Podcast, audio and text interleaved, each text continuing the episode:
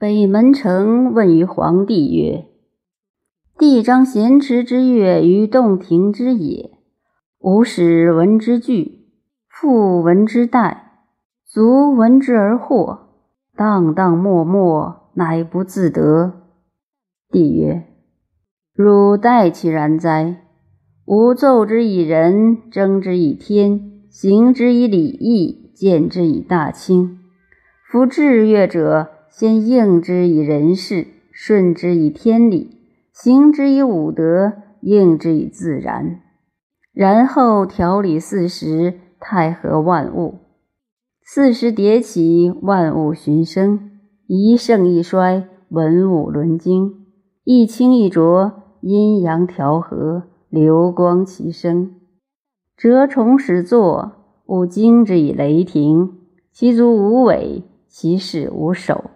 一死一生，一份一起，所长无穷，而一不可待。如故具也。吾又奏之以阴阳之和，逐之以日月之明，其声能短能长，能柔能刚，变化其一，不主故常。在谷满谷，在坑满坑。图系守神，以物为良。其声辉绰，其名高明。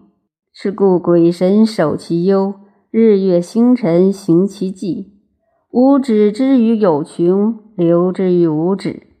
子欲虑之而不能知也，望之而不能见也，逐之而不能及也。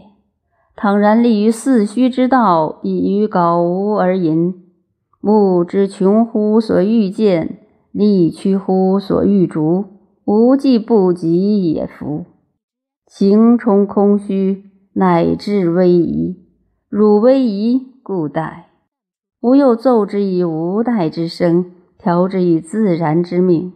故若混浊丛生，临月而无形，不辉而不夜，幽昏而无声，动于无方，居于杳冥，或谓之死，或谓之生，或谓之时。或谓之荣，行流散兮，不主长生。是宜之起于圣人。圣也者，达于情而遂于命也。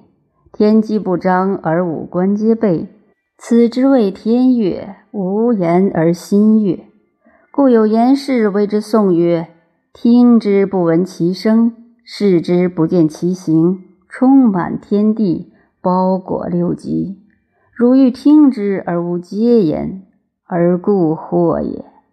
悦也者，始于具，具故遂。吾又次之以待，待故顿。足之于惑，惑故愚，愚故道，道可载而与之俱也。